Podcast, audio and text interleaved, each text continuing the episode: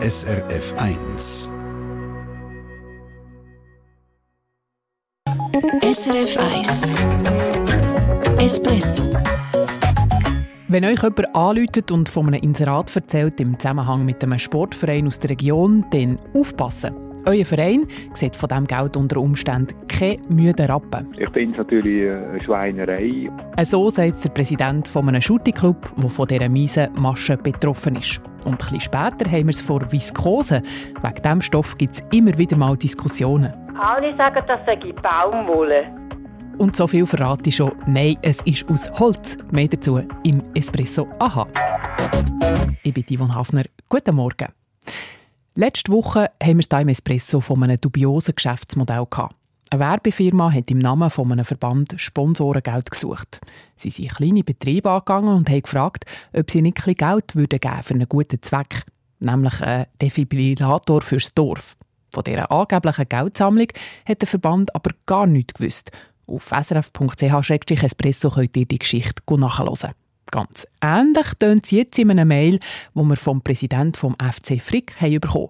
Und bei ihnen kassiert jemand im Hintergrund Geld ein, wo scheinbar dem FC zugutekommt, aber in Wirklichkeit schaltet man nur ein Inserat für eine ziemlich windige Internetseite. Peter Fritsche. Der FC Frick feiert in diesem Jahr ein schönes Jubiläum. 75 wird er. Das Fest ist dann im Mai. Beim FC-Präsident Hans Reimann kommt aber noch nicht richtig Festlaune auf. Er erfährt nämlich, dass im Hintergrund jemand offenbar mit dem Jubiläum Profit machen wo nichts mit dem FC zu tun hat. Und zwar sind es Telefonverkäuferinnen und Verkäufer von der Zuckerfirma sporttotal.ch. Der Hans Reimann erfährt es zufällig von einem Unternehmer aus der Gegend. Der habe dieser Zuckerfirma schon etwas gezahlt, weil er gemeint habe, er sponsere damit den FC. Es geht nicht um grosse Beträge, wenige hundert Franken.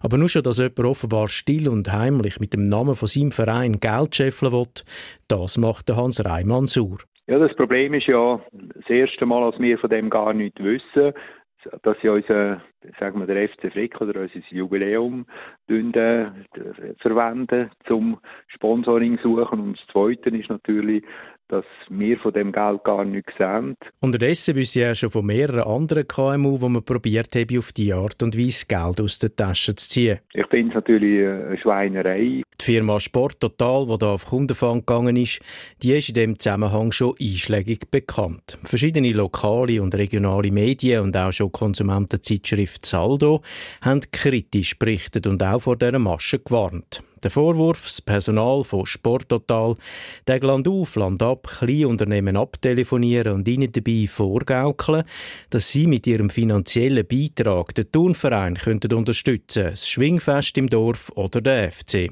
Tatsächlich verkaufen sie einfach Inserötli für ihre Plattform.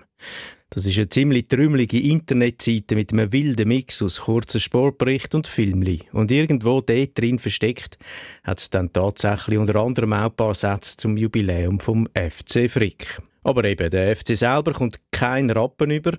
Sein Jubiläum ist nun Köder zum Inserenten gewinnen. Der Chef von Sporttotal, der Adrian Strässle, sieht das ganz anders. Auf unsere Anfrage kommt von ihm ein wütiges Mail zurück. Ihren Vorwurf der Täuschung weisen wir entschieden zurück. Man gaukle niemandem etwas vor, sondern sage am Telefon immer klar, um was es ginge. Nämlich Inserat verkaufen für das Portal. Wer etwas anderes behauptet, sagt die Unwahrheit oder hat nicht genau hingehört. Und man schreibe es im Fall auch in die Auftragsbestätigung rein, dass das Geld nicht für Sportverein oder Veranstalter bestimmt sei. Er schickt uns so eine Bestätigung mit, wo das drauf steht. Jetzt gibt es noch mindestens eine andere Firma, die fast das Gleiche macht. In der Gegend umtelefonieren zum Inserat für ihr Internetportal mit Sportmeldungen verkaufen. Sportmail.ch heisst die. Dahinter steht die Firma Sachser Co. für Werbung, PR und Eventberatung tönt gross, ist aber vor allem ein Produkt vom Ehepaar Sachser aus Brieg. Und offensichtlich sind sie mit dem Adrian Strässle gar nicht grün. Sie erzählen mir, dass sie mal mit ihm zusammen geschafft und sich dann von ihm getrennt haben. Aber wie ihre Konkurrenz versichert auch Sport Mail, dass man am Telefon, auf der Auftragsbestätigung und in der AGB immer mit offenen Karten spiele und den potenziellen Kunden nichts vortäusche. Es tönt ein bisschen anders, wenn ich mit einem Kunden von Ihnen rede. Also er sei davon ausgegangen, sagt er, dass er ein Bob-Team in seiner Region unterstütze. Immerhin das Ehepaar Sachser verspricht, dass sie die Rechnungen unkompliziert stornieren, wenn sich jemand meldet, weil er etwas falsch verstanden habe. Also, Fazit auf jeden Fall, löt euch am Telefon nicht aufschwafeln. Und falls es schon passiert ist, ist das noch lange kein Grund zum Faust im Sack machen. Wenn nämlich jemand etwas Falsches behauptet, um euch ein Inserat zu verkaufen, dann ist rechtlich gesehen auf dünnem Eis, sagt der Vertragsrechtsexperte Frederik Krauskopf von Uni Bern. Bei einer absichtlichen Täuschung, also gemeint ist, dass eine Partei durch Täuschung zum Vertragsabschluss verleitet wurde, in diesem Fall kann die getäuschte Partei binnen eines Jahres vom Vertrag zurücktreten. Das bedeutet auch, dass sie bereits erfolgte Leistung zurückfordern darf. Wenn ihr euch also über den Tisch gezogen fühlt von so einer Masche und euch wehrt, dann habt ihr gute Chancen, dass ihr euer Geld wieder zurückbekommt. Entscheidend sei am Ganzen, wie die Inseratenverkäufer auftreten, sagt der Rechtsprofessor, und wie die andere Seite die Infos und Argumente versteht. Und so viel ist klar, wenn tatsächlich falsche Behauptungen dabei sind, dann können wir nachher nicht einfach auf AGB verweisen, wo etwas anderes sagen und auch nicht auf irgendwelche Hinweise in einer Auftragsbestätigung. SRF 1 am Montagmorgen, ihr seid im Konsumentenmagazin Espresso am 18 ab 8 Wenn man geht Kleider kaufen, dann lohnt es sich manchmal auch noch schnell einen Blick aufs Etikett zu werfen. Aus was für Stoff das T-Shirt, die Blusen und der Pulli gemacht ist. Stichwort Wäsche oder Stichwort Schwitzen. Wenn Bauen steht oder Leine zum Beispiel, da weiss glaube jeder und jede, was das ist. Aber was ist eigentlich Viskose? Das fragt sich unsere Hörerin Marie-Therese Trost. Mit ihren Kolleginnen gäbe es immer wieder Diskussionen, aus was Viskose eigentlich gemacht wird. Was ist das Viskose? Alle sagen, das sei Baumwolle.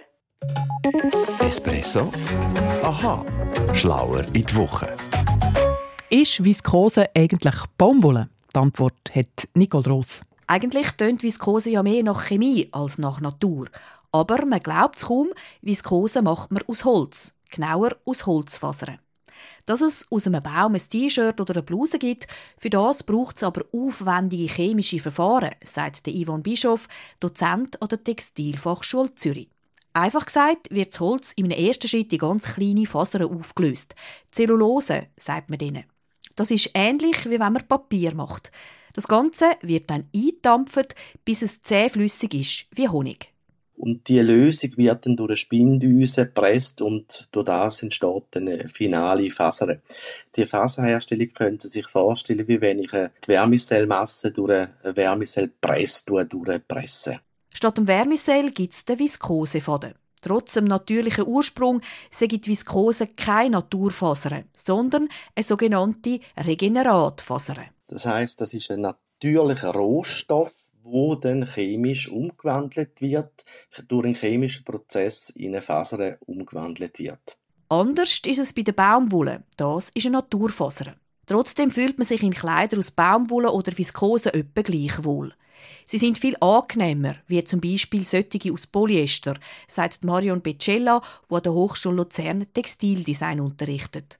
Polyester sei eine Kunstfaser, die aus Erdöl produziert wird. Viskose sei im Vergleich viel anschmiegsamer und auch viel angenehmer auf der Haut. Es, es nimmt den Schweiß auf, es gibt die Feuchtigkeit in einer annehmbaren Zeit wieder ab. Also es ist sehr viel angenehmer, gerade auf der Haut. Also, Viskose ist wie Baumwolle sehr angenehm. Ein grosses Problem bei der Viskoseproduktion ist aber eben die viele Chemie, die es braucht. Und dass Bäume für Kleider gefällt werden, ist auch umstritten.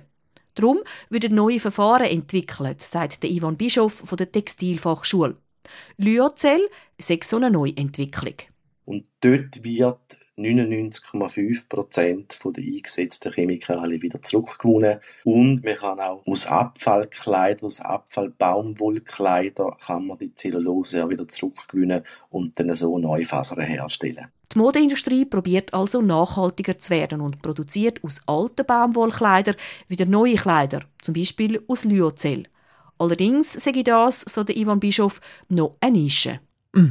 Und wir sagen Danke an Marie-Therese Trost für ihre Frage. Dass Viskose aus Holz ist, das wissen wir jetzt also. Und vielleicht habt ihr ja auch so eine Frage, die ihr ab und zu mit euren Bekannten darüber kehrt. Wir freuen uns, wenn ihr uns schreibt espresso.srf.ch SRF 1 Espresso Eine Sendung von SRF 1. Mehr Informationen und Podcasts auf srf1.ch.